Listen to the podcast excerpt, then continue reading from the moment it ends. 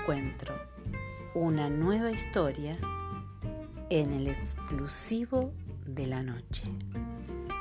Una pequeña diferencia. Un rey soñó que había perdido todos los dientes. Después de despertar, mandó llamar a un sabio para que interpretase su sueño.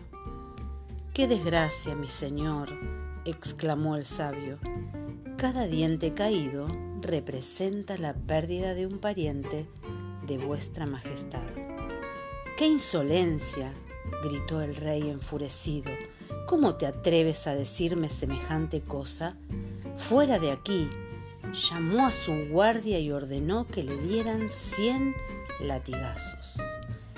Más tarde ordenó que le trajesen a otro sabio y le contó lo que había soñado. Este, después de escuchar al rey con atención y le dijo, Excelso Señor, gran felicidad os ha sido reservada. El sueño significa que sobrevivirás a todos vuestros parientes.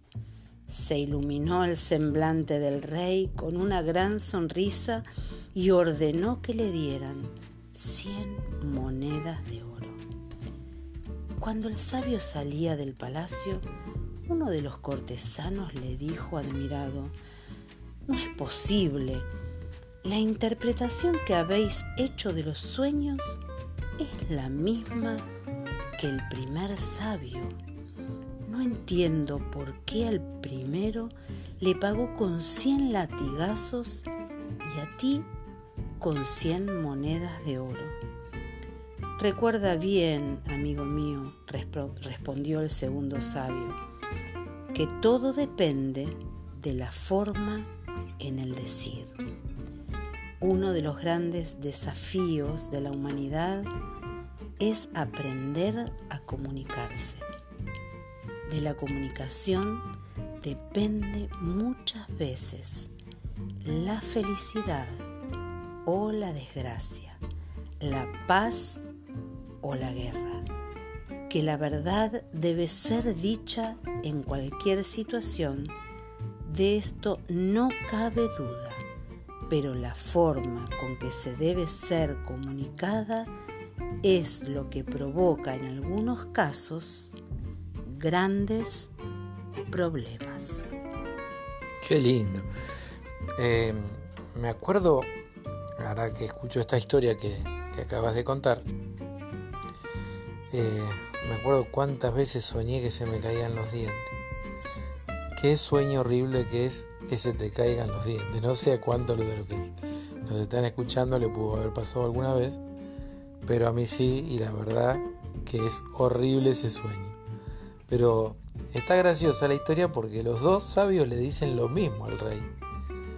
Y la historia nos enseña de que por la manera de decir, el rey toma esa pequeña diferencia, ¿no? que uno le dice de una manera, el otro se lo dice de otra, y el rey al primero lo azota y al segundo, que le está diciendo lo mismo, pero de otra manera, le da 100 monedas de oro. Increíble.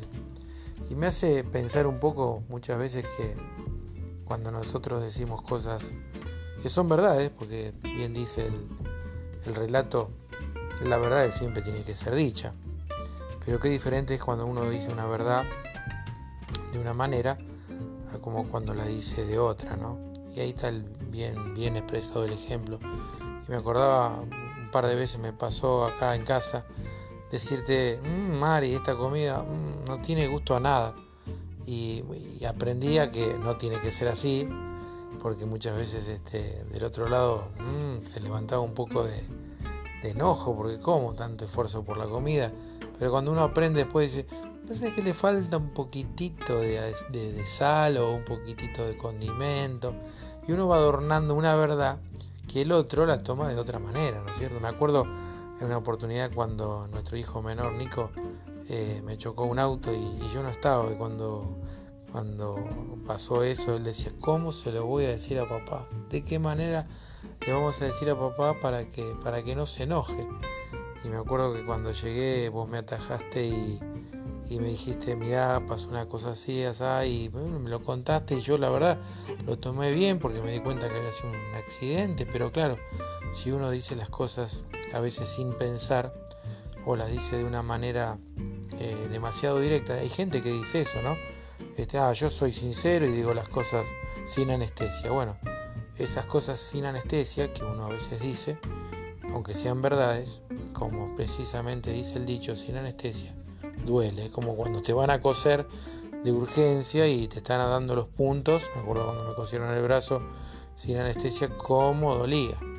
Pero si te anestesian, es como que no sentís lo que te están haciendo. Bueno, esto es lo mismo. Lo mismo. Y dentro de nosotros yo creo que, a ver, Dios nos, nos, dotó a los seres humanos del don de la palabra. Otra, otros no tienen este don. Lo tenemos nosotros para, para utilizarlo bien. En estos tiempos donde estamos este, conviviendo todavía en, en cuarentena, en confinamiento, en muchos lados, donde las familias están juntas, a veces en casas chiquititas, en departamentos, todos juntos, donde, donde quizás una pequeña verdad mal expresada este, puede, puede encender una terrible pelea, una discusión.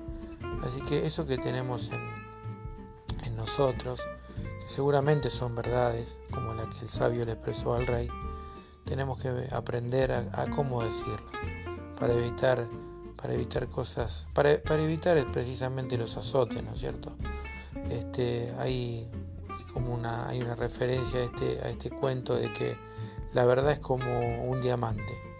Y si uno ese diamante se lo quiere dar a una persona pero se lo arroja y se lo pega en la frente o en un ojo lo puede lastimar o dejar ciego.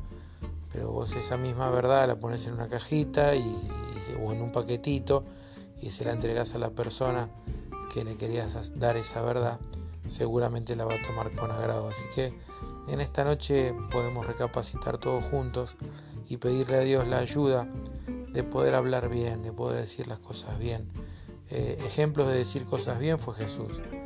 Y una de las cosas que mejor nos, que nos dijo y en su palabra está escrita es de que Él nos ama. Así que en esta noche el bien decir de nuestra boca nos va a bendecir en el futuro. Que Dios te bendiga.